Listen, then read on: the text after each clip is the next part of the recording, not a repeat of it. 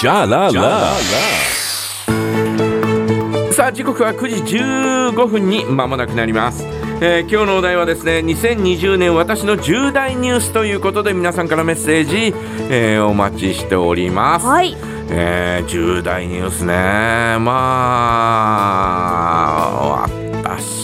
重大ニュースか、うん。えーまあどちらかというとですね、はいこの年齢になるとですね、うん。えーとまあ、親戚筋がね、えー亡くなるなんていうのはですねずいぶんありまして今年もですね、うんうん。えー春先に突然、えー、とうちの母親の弟になりますが、はい。えーえーおじさんに当たるんですね僕のね、うん。えー釧路でいきなりいきなりえ病院から電話かかってきてっていうことがあって、はいはいはい。もうちょっとびっくりしちゃって。あのー病院から電話かかってきて、うん。うん。えっ、とあのー今蘇生術をやってるんあ、ですがもうそそんなっていう話になって、ええーもともとおひ、えー独り身だったものですから、うんえっ、とまああの連絡する手段がですね、ん携帯を見て、えー連絡してきたみたいで、はい。えー釧路に住んでるういとこがいるんですが、うんうんその2人とも連絡がつかなくて、まあ、どれがどうだか、まあ、病院の関係者の人は全くわからないからねあ、はい。えーそれで、えー私のところに連絡して、うんえーこっち帯広なんですけどっていう話で。はい。で、えー夜の仕事に出かける直前でうん。連絡してで今から釧路まで来れませんかっていう話になって、うん。いや分かりましたってじゃああの行くようにしますっていうことで、うん。えー行こうっていうふうに決めて、まあ、夜のお仕事はちょっとお休みをいただいてですね、はい。えー出かけることになったんですが、まあうんそしたらあのお釧路のいとこから連絡があってで、えーいや俺とりあえず行くよっていうようなそんな話になったんで、うんうんえー急に行くことはなくなったんですが、うんそれでもまあ次の日、えーえー日が明けてから行ってというような状況だったんですがはい。あー残念ながらですね、えー亡くなってしまったということなんですがう、ん。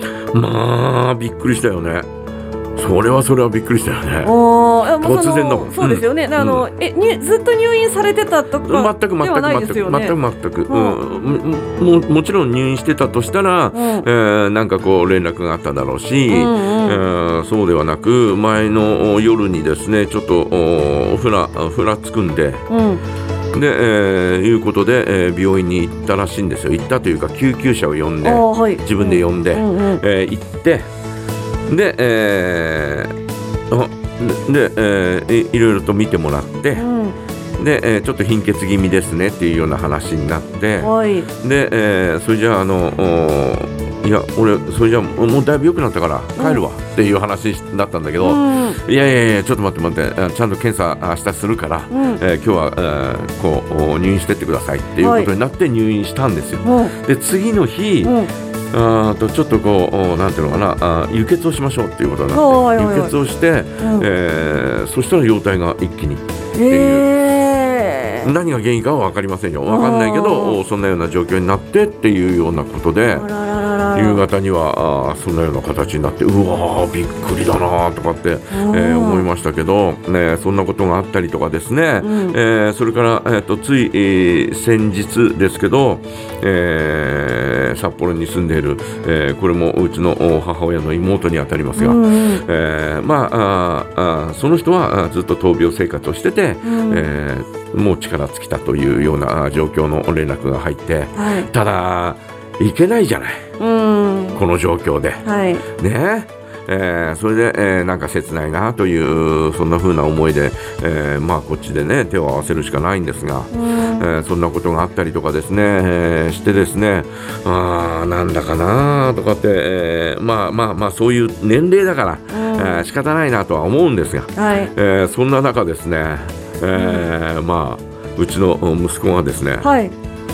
結婚しましてですありがとうごねざいます。もうびっくりだよね。え、でも、それはね。聞いてはいたんじゃないんです聞いか。てはいたよ、うん。聞いてはいたけど、はい。えーなるほどね。と,、えー、といろいろとこうね、えー理由があって、うん。えーまあ席を入れますというような、えーそんな話になったんですが、はい。まあちょっとおいやよかったと思うのか。うん。いやいやいやいやいや。あのーもうね、えーちょっと戸惑いですよ。あーえ私がみうん。たいなね。子供が結婚する時のうん。親の気持ちってやっぱそういうちょっと複雑な感じなんですか、いや複雑というかねううん。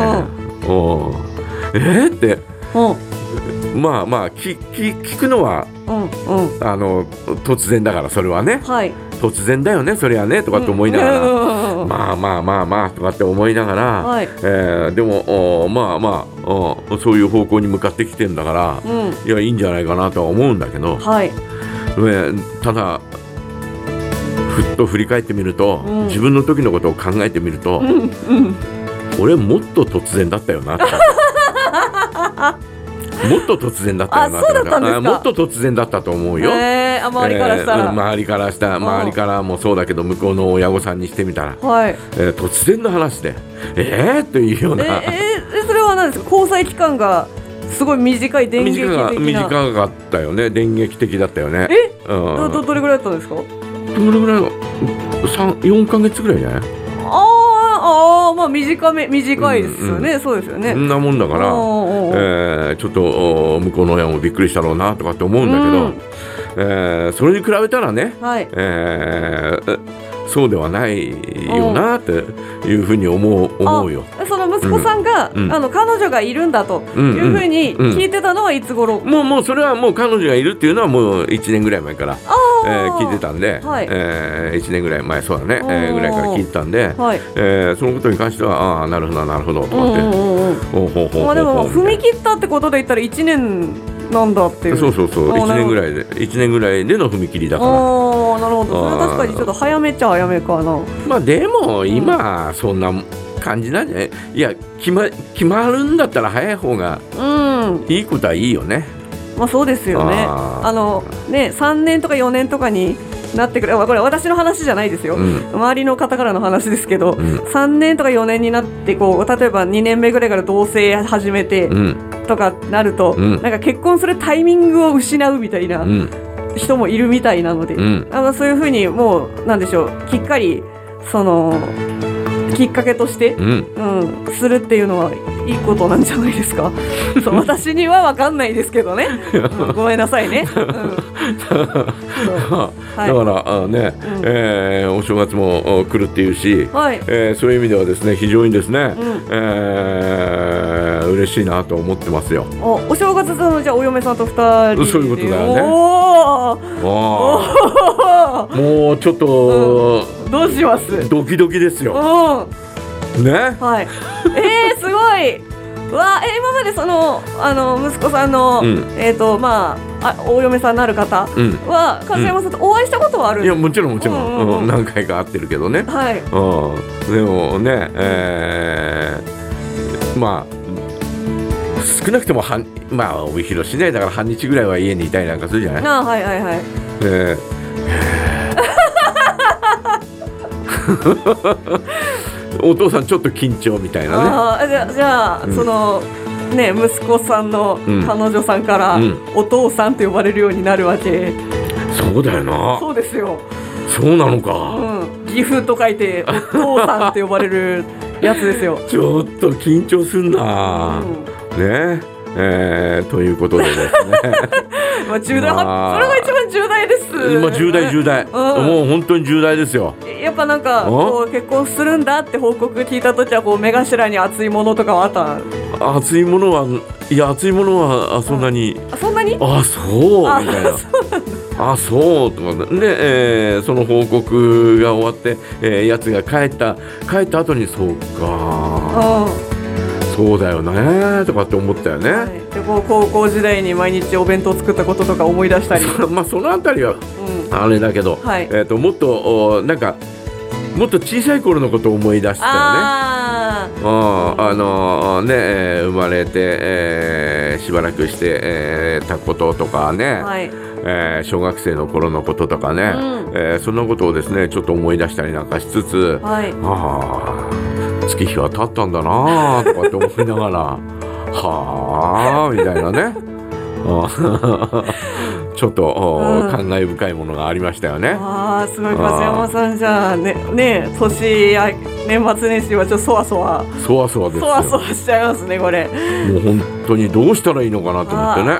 お父さんお茶入れましょうかとか言われるかもしれない。いやいやいやいいです自分で言う 言ってしまいそう言ってしまいそうな気がしますけどね。敬語で喋っちゃううんねえーということで、えー皆さんはいかがでしょう、えー、2020年私の重大ニュース皆さんからのメッセージ、えーお待ちしております。はい、メッセージはジャガアットマークジャガドット FM JAGA アットマーク JAGA ドット FM ファックス番号零一五五二三の七七八零番へお送りください。